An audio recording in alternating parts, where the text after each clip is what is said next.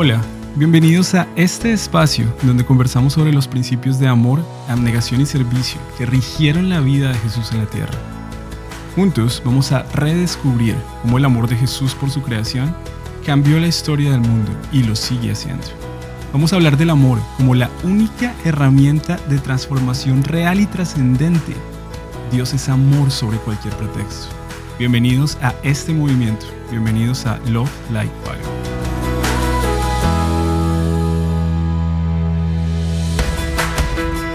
Bienvenidos nuevamente a un episodio más de este podcast Love Like Fire. Hoy tenemos la gran oportunidad, y creo, no sé si Alejandra y Edwin me corregirán, es la primera vez que tenemos dos invitados el mismo día a un podcast. Gabriel, sí, esta es la primera vez que tenemos a dos invitados de lujo. A Love Like Fire yo estoy súper contenta porque también el tema es un tema muy privilegiado y creo que será de de gran refrigerio espiritual para quienes nos escuchan. Perfecto, y Edwin también está aquí con nosotros, que nos encanta tenerlo con nosotros siempre. Edwin, ¿de qué vamos a hablar hoy? Hoy, Gabo, vamos a hablar de un tema supremamente importante que creo que es de actualidad y creo que nunca pasará de moda porque es un tema que lo trataremos por toda la eternidad. Entonces, eh, preparémonos porque va a estar muy, muy, muy interesante. Bueno, primero entonces, bienvenidos a los de la casa, bienvenidos a Alejandra y Edwin. Y las, los invitados que tenemos el día de hoy pues no necesitarán mucha presentación ya que son básicamente también parte de la familia Love Life Fire. Hemos tenido la oportunidad de trabajar con ellos en el pasado, lo hacemos muy frecuentemente.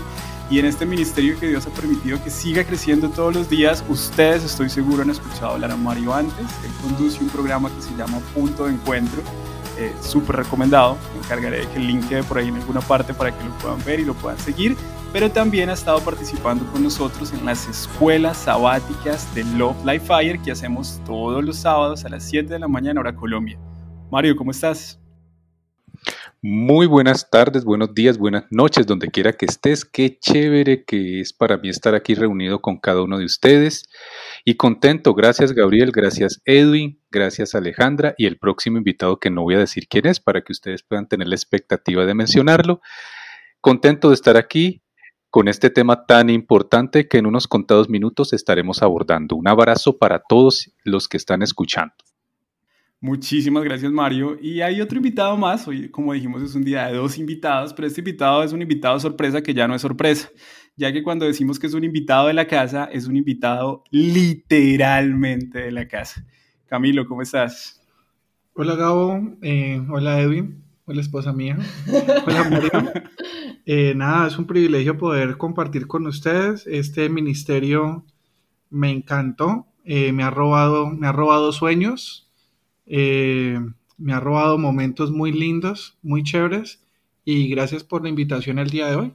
Bueno, si quieren escuchar más a Camilo como parte del Ministerio Love Life Fire, Camilo también dirige los estudios que se hacen los días martes en la noche, donde hablamos de profecía. Así que como ven, Love Life Fire es una familia bastante grande y nos encantaría poder contar con ustedes en muchos escenarios diferentes. Vamos entonces a comenzar a hablar del tema de hoy. El título del podcast de hoy es bastante sugerente. El título es Sabbat. Y todos hemos escuchado esa palabra o tiene alguna referencia en lo que conocemos de ella en nuestros días. De hecho, no sé si les pase a ustedes también, pero creo que es un término que ha ido retomando muchísima fuerza en nuestra cultura actualmente. Y de hecho, valga la pena mencionar que la pandemia básicamente ha despertado el interés por este concepto del descanso. Hace unos 10, 15 años, y esta es mi experiencia personal, yo recuerdo que hablar con alguien sobre el sábado y el descanso era un poco una locura, porque la gente te decía, no, hay que trabajar, hay que producir, hay que producir, y la mentalidad casi que de todos nosotros en la sociedad era trabaje para que produzca, y el que no trabaje es un vago, entonces todo el mundo a trabajar el mundo ha ido cambiando y el mundo cambia constantemente. Ahora el concepto del descanso ha ido ganando muchísima fuerza y nos encontramos en muchos países del mundo, inclusive legislaciones que promueven semanas con cuatro días laborales y tres días de descanso. No sé si ustedes han escuchado sobre eso, que, que valga la pena decir, suena bastante bien. Pero entre otras cosas, también nos han ido a hablar de un día especial de descanso en la semana, un día especial en el cual la gente debería parar todas sus actividades por muchas razones diferentes. ¿Ustedes qué, piensan? ¿Han escuchado sobre este concepto? Bueno, a decir verdad, eh, sí había escuchado algunos intentos políticos y sociales por establecer eh, tiempos de descanso mucho más prolongados. De hecho, quizás a propósito del problema de la pandemia global del COVID-19, se han estado haciendo algunas propuestas bastante interesantes en el mundo respecto a esto. Algunas tienen eh, algunos matices saludables, obviamente no intentan crear ningún tipo de perspectiva ortodoxa ni religiosa, pero otros sí tienen algunos visos muy particulares, Gabriel y amigos que nos están escuchando, sobre todo que intentan establecer eh, un día específico eh, en el cual pues exista algún tipo, tipo perdón, de obligación, de obligatoriedad por parte de los ciudadanos o personas de la comunidad para descansar en él. Y quizás supongo que puede ser una parte donde nosotros vamos a hacer un énfasis el día de hoy. Ese interés político-social con visos aparentemente de gestionamiento de la salud pública, donde se intenta que un día específico se convierta en obligatorio de descanso. Eh, con respecto a lo que mencionaba ahorita hace un rato, me parece relevante analizar cómo el contexto sociopolítico y cultural eh, nos, ha, llevado a esto. Antiguamente veníamos de sociedades feudales, de sociedades agropecuarias, donde sí era necesario esperar, era necesario esperar a que las cosas surgieran. Se cumplía con, sembrar, se cumplía con esperar a que germinara, se cumplía con cosechar, pero la gente era, era muy dada al, a darle tiempo y tener paciencia y esperar. Cuando estamos hablando de sociedades capitalistas, donde estamos hablando de tecnología, donde todo el mundo se, se, se, se ha como acostumbrado a la inmediatez, a la agilidad, a que todo sea rápido, pues eso técnicamente nos consume pero no nos habíamos dado cuenta porque íbamos al cine, estábamos en el centro comercial, eh, pasábamos tiempo con los amigos y se acababa la semana y se acababa el mes y la gente no se daba cuenta, pero ahorita en casa es muy tenaz porque todo el día es trabaje, trabaje, trabaje, trabaje y si la gente no le pone un freno a esto, pues la gente termina enloqueciéndose. Entonces sí ha dado la necesidad de tener un descanso, de tener un Shabbat, de tener un alto en el camino y por eso es tan relevante este tema para el, para el día de hoy. Yo le adicionaría allí que eh, pues eso también ha, generado esta enfermedad de moda que es estrés y con ella la ansiedad. Y, creo que tanto cristianos como personas que, que, de pronto no se consideren cristianas han estado o se han visto impactadas de cierta manera hasta cierto punto por, por, la situación y por lo tanto ese descanso, esa, esa necesidad de, desconectarse, de, de, cambiar de actividad, de encontrar de pronto un refrigerio físico, espiritual, eh, económico también, es necesario eh, para, que, para que nuestra salud física, nuestra salud emocional, nuestra salud financiera, pues esté de la mejor manera. Totalmente, y algunos líderes de las naciones más poderosas ya lo han intentado mencionar.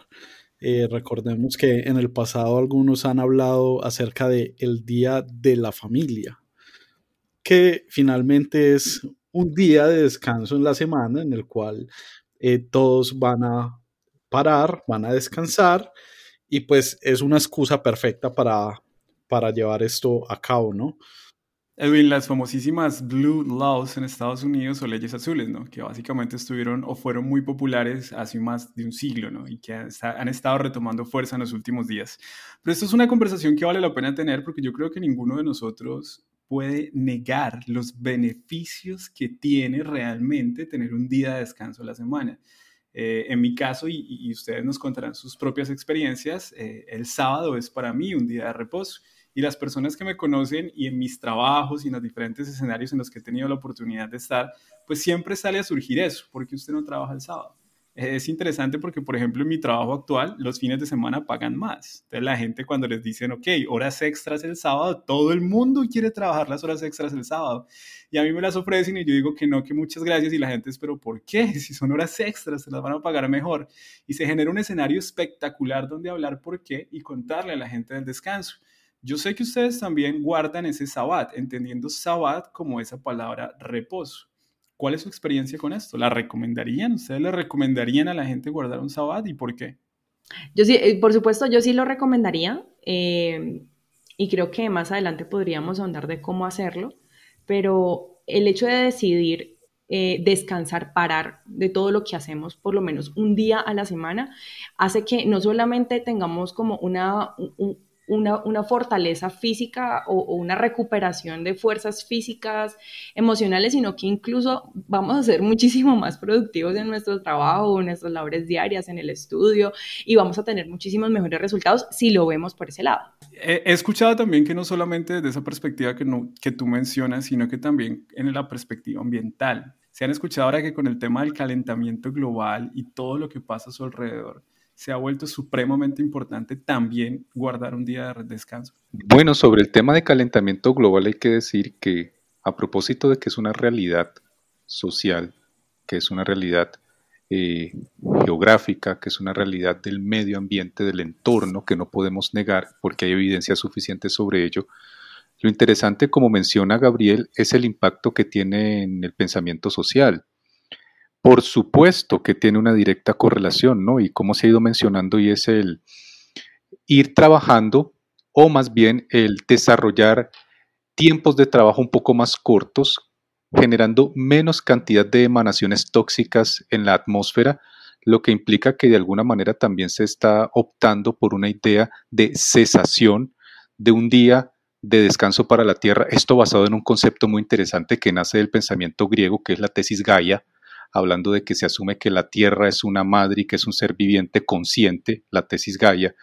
Y desde allí se está creando también, se están generando nuevos conceptos como el crear días o un día o días eh, mediante intervalos de tiempo para que se generen descansos esporádicos que también pueden estar directamente relacionados con este tema que por supuesto volvemos al mismo concepto tienen objetivos que son loables que son positivos que son propositivos adecuados pero que el problema es que terminan de alguna u otra manera convirtiéndose en conceptos que adquieren matices socio-religiosos. Ahí es donde quizás nos tenemos que preguntar, ¿estos aspectos de necesidades sociales, políticas, laborales, de hecho necesidades geográficas, climáticas, validarían que nosotros también inmiscuyamos el concepto social y religioso allí? Quizás es una de las preguntas importantes a desarrollar. Hay algo, hay algo interesante y es que si bien es cierto el trabajo es esencial, el dinero es esencial porque pues trabajamos y, tenemos que tener una actividad económica para, que, para nuestro sustento, el descanso también lo es. Y tener ese equilibrio en este mundo que va tan rápido es importante. Entonces me parece interesante los cuestionamientos que te generan en ocasiones tus compañeros, Gabo, y es mostrarles que si bien es cierto el trabajo y el dinero es importante, también tiene relevancia el descanso. Y, cabe al lugar eh, con lo que menciona Mario con respecto a la historia. También dentro de la Biblia hay un concepto sabático, por ejemplo, del año sabático, ¿sí? Donde se pedía que la tierra descansara una vez al año. O el jubileo, donde se, se pedía que la tierra descansara también cada 50 años, si no estoy mal. Entonces, este concepto de dejar descansar la tierra es necesario es necesario hacerlo. Pero así como el trabajo, el dinero o el descanso es esencial, hay que ir a la fuente que los hizo para saber esa esencialidad, cómo realmente asumirla y cómo realmente llevarla. A propósito de lo que menciona Camilo sobre el concepto de jubileo, es importante recordar cómo bíblicamente encontramos en la Torah o en el Pentateuco la idea del jubileo cada 7 y 49 años. Esto es importante tener en cuenta que hacía parte de ese proceso pedagógico que Dios tenía para con el pueblo de Dios, así como tenía un día semanal de 24 horas, séptimo día, Shabbat, que es nuestro día literal llamado sábado. Lo llamamos sábado por aquello que por el griego se lo dedicamos a Saturno, pero en realidad su origen está en el pensamiento sumerio, específicamente en el hebreo, que es el Shabbat. Pero ese Shabbat séptimo también está relacionado con el 7 que tiene que ver con años. Cada siete años había un descanso necesario para no sobrearar y sobreproducir la tierra, pero a su vez también cada 49 años para proteger la tierra, pero siempre curiosamente Gabriel y todos los que estamos aquí, los amigos que están escuchando el podcast, siempre teniendo en cuenta el 7 como múltiplo perfecto, lo que nos muestra que la, la base o plataforma de este concepto partía en recordar la necesidad del 7 como elemento de descanso originario en la semana bíblica de siete días, Shabbat, séptimo día de la semana. Mario, tú mencionas algo súper interesante y es porque es común escuchar también que la gente le agradece a los movimientos sindicales por sus luchas, ya que gracias a ellos tienen un día para descansar y para las familias, y si no los movimientos sindicales, de pronto algunos partidos políticos o líderes específicos o demás. Pero tú dijiste en tu intervención que esto, esto no viene de allí. Entonces, si esto no viene de partidos políticos o movimientos sindicales, ¿Cuál es el origen del concepto del descanso sabático? El concepto de descanso sabático lo podemos encontrar claramente determinado en las escrituras eh, desde nuestra perspectiva interpretativa, que es importante recordar a nuestros amigos que nos escuchan que es gramático histórica progresiva. Eso significa que nosotros aceptamos la literalidad del registro de Génesis. Es decir, que nosotros no usamos alegorías para hablar de tiempos o eones extraordinarios de tiempo para hablar del proceso creativo. Es importante tener en cuenta el concepto de Yom en hebreo y dos partículas muy importantes, Ereb y Boker, que se encuentran específicamente en hebreo en el libro de Génesis. La primera, Yom, hace parte del el proceso gramático de numeración ordinal. Fue un día el primer día, no orden numérico simple, sino ordinal. El primer día, Yom.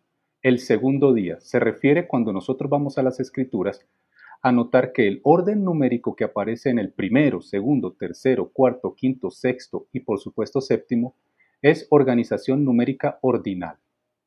Lo siguiente es el acompañamiento de dos palabras, Ereb, Boker, Ereb Boker, estas dos palabras son las que nos hacen entender fue la tarde y la mañana de un día, lo que implica que para el escritor hebreo, en este caso por tradición judeo-cristiana, Moisés, era importante recordar y dejar el énfasis que el día era completo y que estaba contemplado o estaba constituido por dos momentos, tarde y mañana, lo que no nos permite constituir un día más allá de 24 horas literales. Por eso nosotros asumimos la creación en seis días literales de 24 horas y un séptimo como proceso creado, creado por Dios para el descanso. Mencionando, mencionando lo, de Mario, eh, hablando de, de, la perspectiva creativa y ver que habían unos días previos a ese séptimo, día 1, día 2, día 3, cada uno de esos días tuvo un propósito y cada uno de esos días tuvo una función, una finalidad.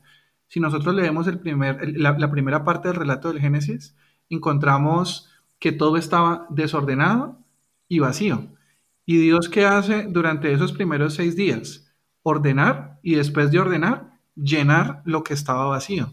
Y cuando se llena, eso que estaba vacío técnicamente podía terminar y punto. Se acababa la creación pero utiliza el séptimo día para llenarlo con su presencia.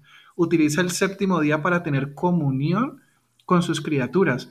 Utiliza ese Shabbat no para un descanso físico como tal, porque ellos no estaban cansados y Dios no se cansa ni se, ni se fatiga, según lo que dice Isaías 40, sino que quería tener un espacio de, comunión, de vincularidad, de estrecha relación con sus criaturas y con su creación.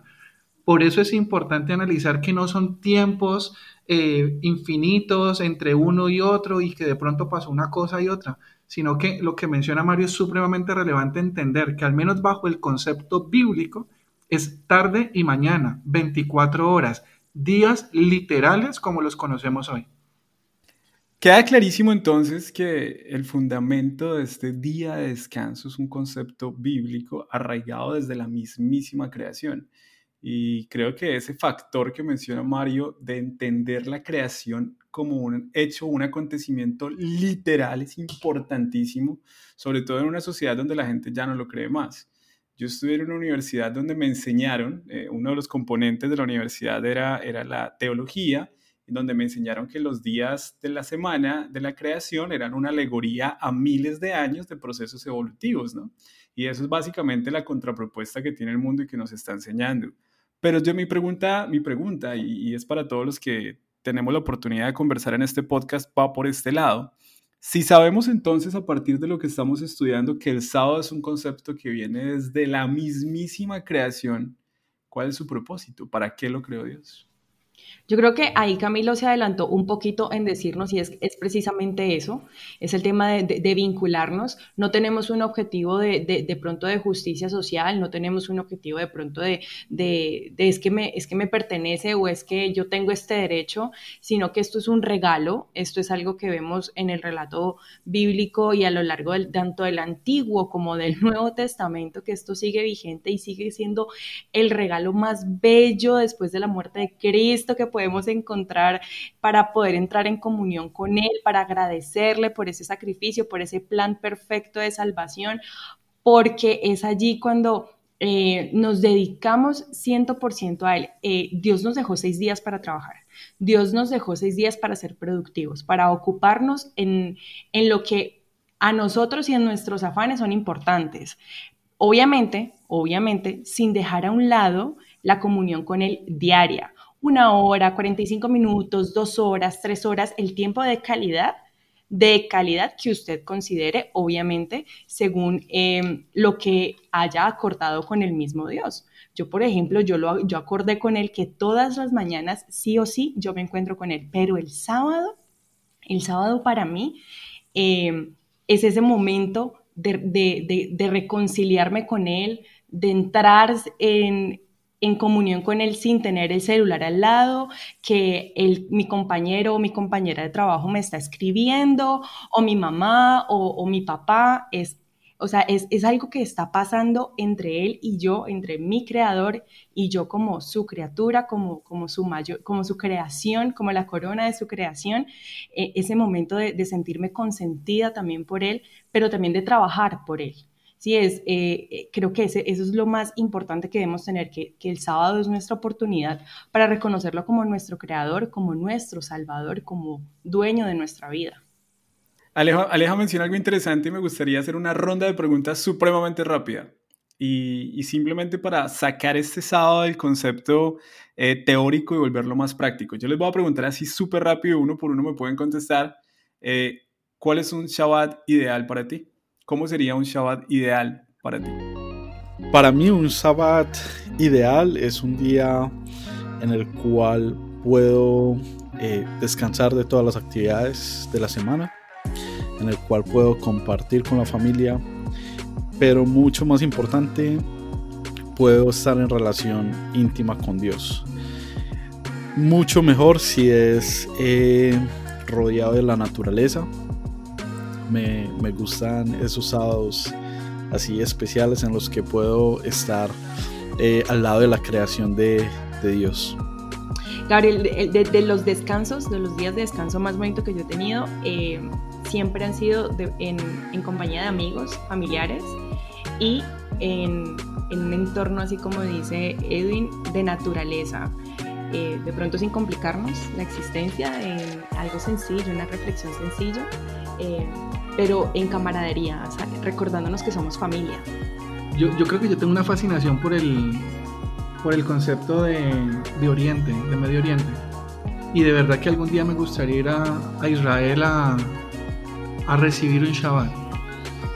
Las veces que yo lo he visto por televisión o cuando veo documentales, veo casas ornamentadas, candelabros encendidos, buena comida, una música espectacular de fondo. O sea, se siente que es un ambiente distinto.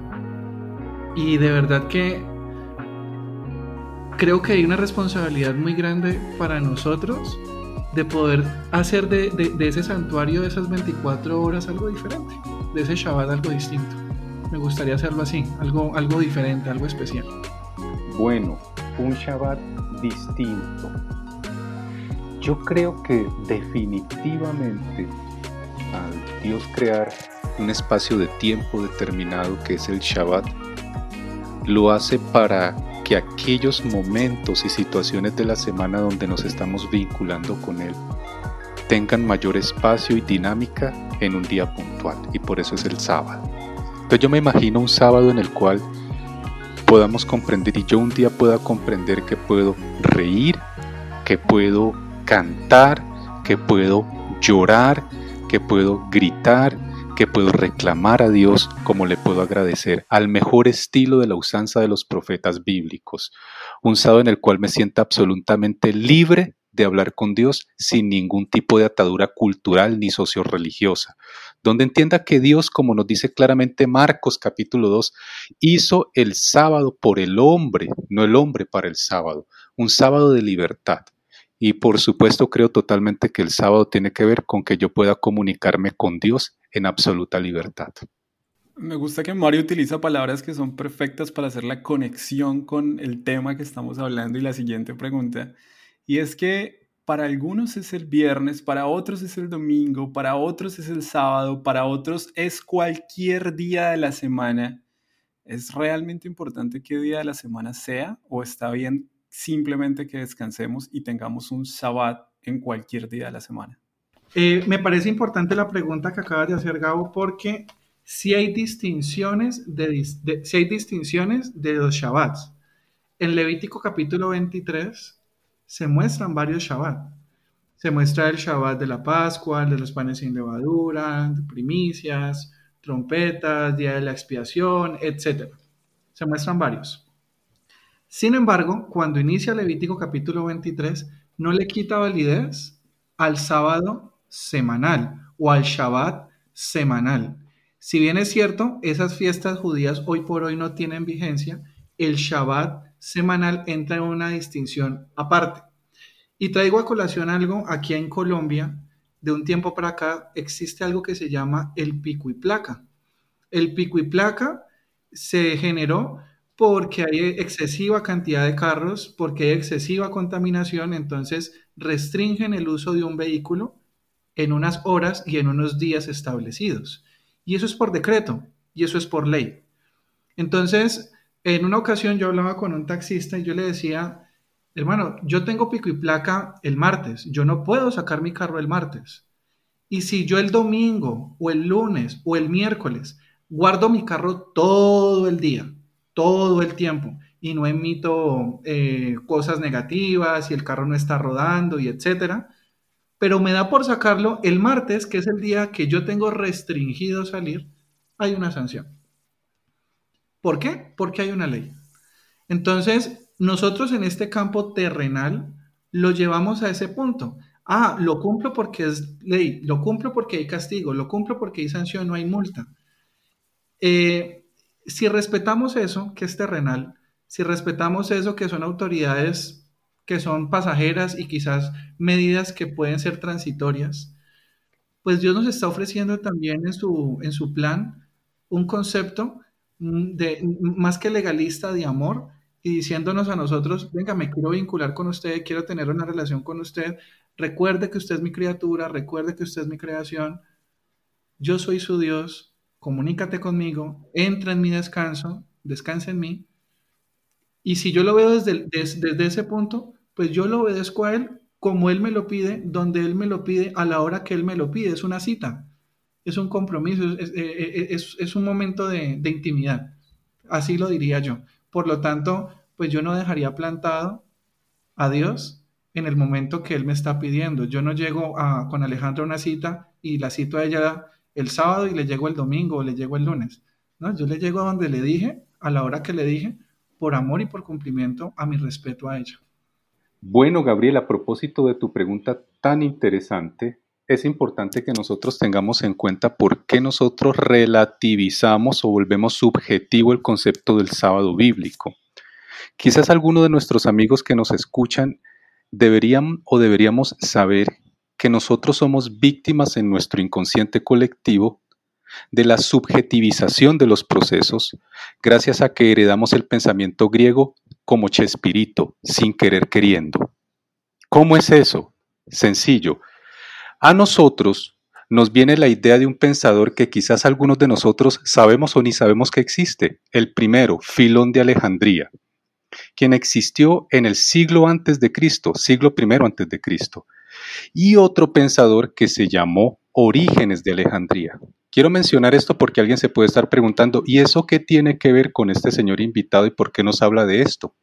Pues resulta que el señor Filón de Alejandría, como su apellido lo menciona, provenía de Alejandría, él era judío y él estudiaba la Torah hebrea y los escritos sagrados hebreos, pero él lo hacía a través del pensamiento griego echando mano del pensamiento platónico. ¿Cómo les parece que Filón de Alejandría llevó la filosofía platónica para que fuera intérprete de la Torah hebrea? ¿Cómo les parece? Más adelante, después de Cristo, se levantará otro pensador, Orígenes, también de Alejandría. Recordemos que Alejandría es África, la zona que quedó bajo el dominio de uno de los cuatro generales de Alejandro Magno, Ptolomeo. El señor Filón de Alejandría le heredó el pensamiento a Orígenes, Recuerden, Filón antes de Cristo, Orígenes después. Filón como judío, Orígenes como cristiano. ¿Y eso qué tiene que ver? Ellos trajeron al mundo judío, el primero, Filón trajo al mundo judío la alegorización de la escritura. Y Orígenes la retomó para el mundo cristiano. Lo que significa que desde el pensamiento de Filón, el judío, y de Orígenes, el cristiano, Dijeron, bueno, vamos a leer la Biblia y cómo vamos a interpretarla. Espérate, vamos a utilizar el método alegórico. Aquí donde dice día, no necesariamente es un solo día, pueden ser muchos días. No es un día literal de 24 horas. Es un día que puede ser un eón de tiempo, una cantidad de tiempo extraordinariamente amplia.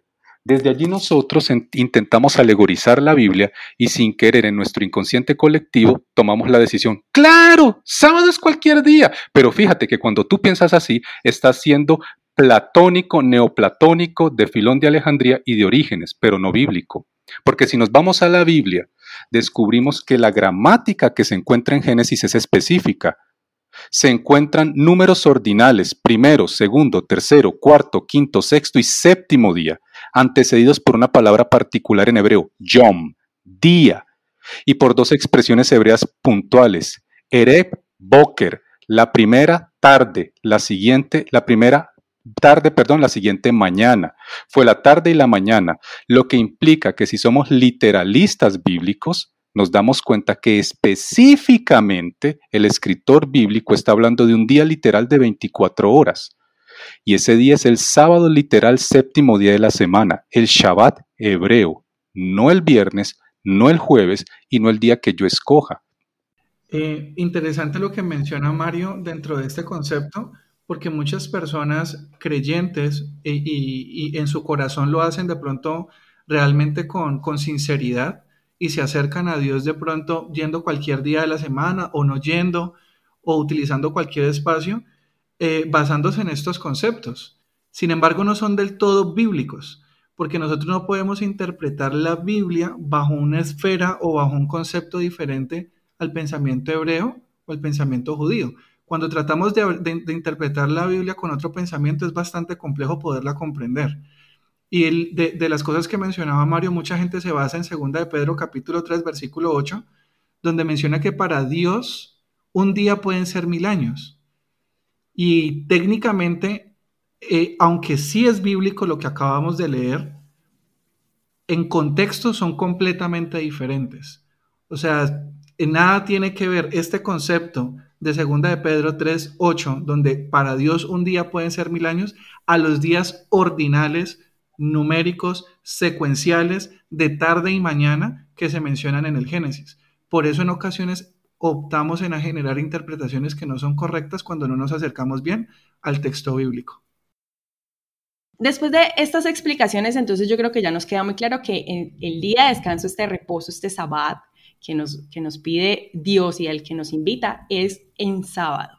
Pero entonces yo como estoy segura que realmente sí es el sábado, o sea, ¿cómo hago para diferenciar y para darme cuenta y para tener el sustento de que entonces no es, por ejemplo, otro día como comúnmente hoy en día conocemos en el mundo que puede ser el domingo o para otros, otras culturas es el viernes y así sucesivamente?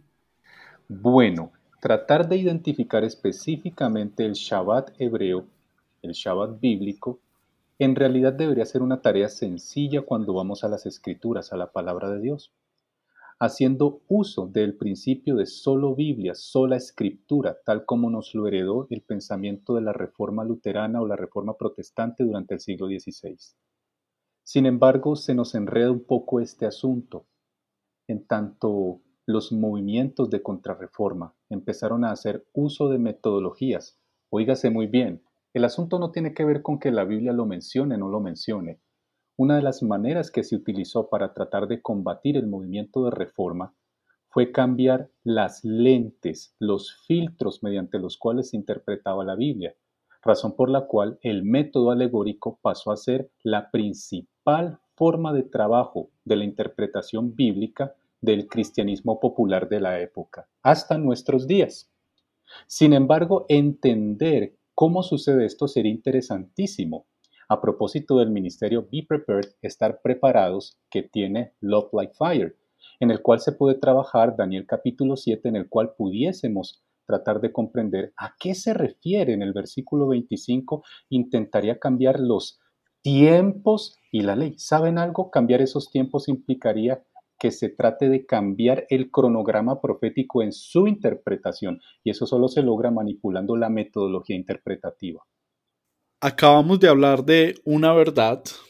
Tenemos el Shabbat, el día de reposo, el día sábado, que es un regalo que Dios nos hizo y es un tema hermoso que deberíamos compartir al mundo.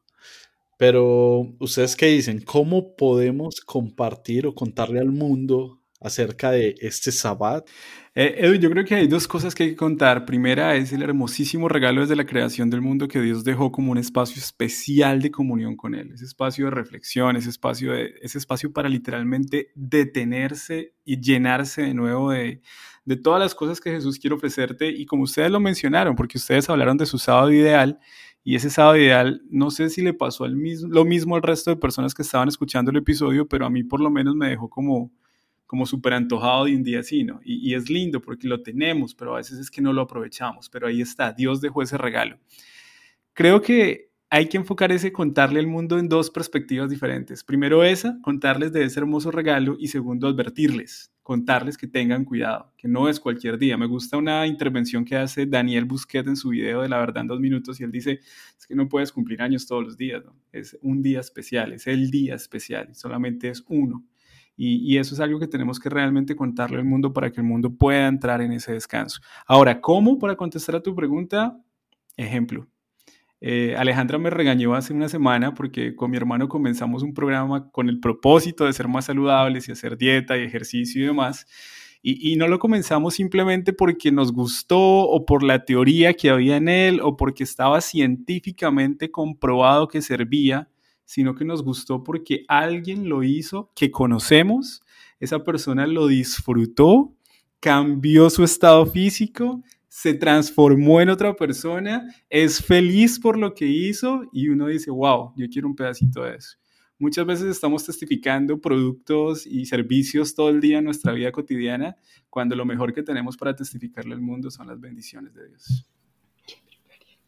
Bueno, yo creo que además de, de, contar y advertir, es vivirlo, es a través de nuestra experiencia. Muchas personas de pronto en algún momento eh, no tendremos la oportunidad de hablarles directamente, pero sí de tener un ejemplo distinto eh, a través de nuestro actuar, a través de nuestras palabras. Y creo que el hecho de que demostremos que disfrutamos de este sábado y que encontramos en él un verdadero refrigerio espiritual, crecimiento en Cristo y comunión con Él para ser mejores personas, creo que ahí va a entrar la curiosidad en, en, aquellas personas que de pronto no, todavía no les hemos contado y que pueden decir, ¿por qué eres diferente? ¿Qué estás haciendo para diferenciarte de los demás? Me interesa.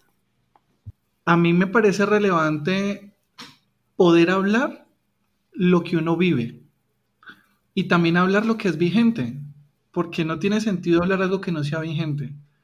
Y Dios a través de su escritura y a través de su máxima revelación que es su Hijo, nos ha mostrado que, el Sabbat está hoy por hoy, en nuestra época, todavía vigente y lo va a estar siendo hasta la eternidad.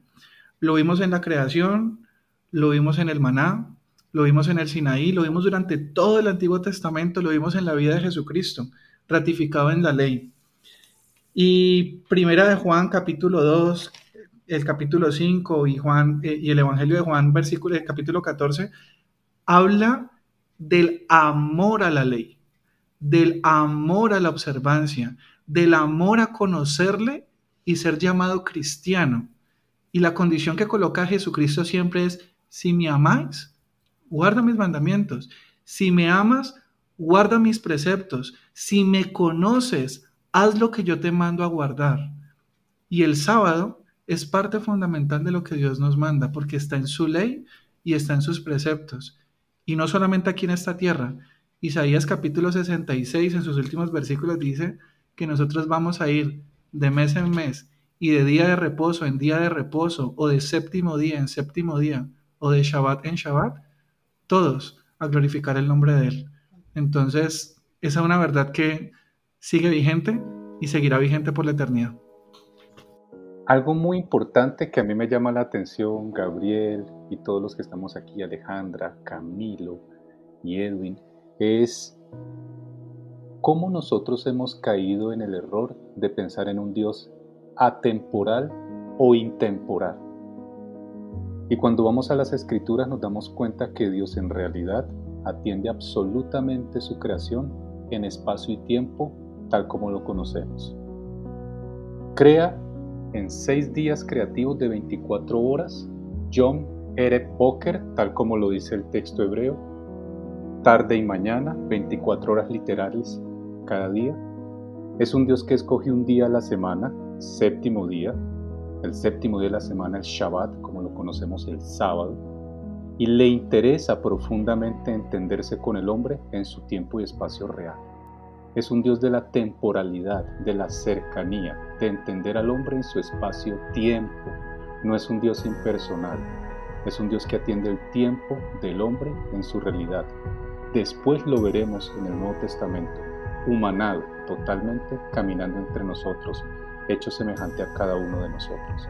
Así que el sábado es una manifestación absoluta de un Dios que se entiende en la realidad, tiempo y espacio nuestro. Bueno, muchísimas gracias a Mario, muchísimas gracias a Alejandra, Camilo y a Edwin que nos han acompañado a abordar este tema tan importante. Y a ustedes que nos están escuchando, simplemente dejarles esa invitación. Dios está invitando a descansar en Él. Está haciendo una invitación especial a que pases tiempo uno a uno con Él cada sábado de la semana. Ya aceptar o no aceptar esa invitación estará en ti. Muchas gracias por acompañarnos en un episodio más y recuerda que lo que el mundo necesita ahora más que nunca es amor sobre cualquier pretexto.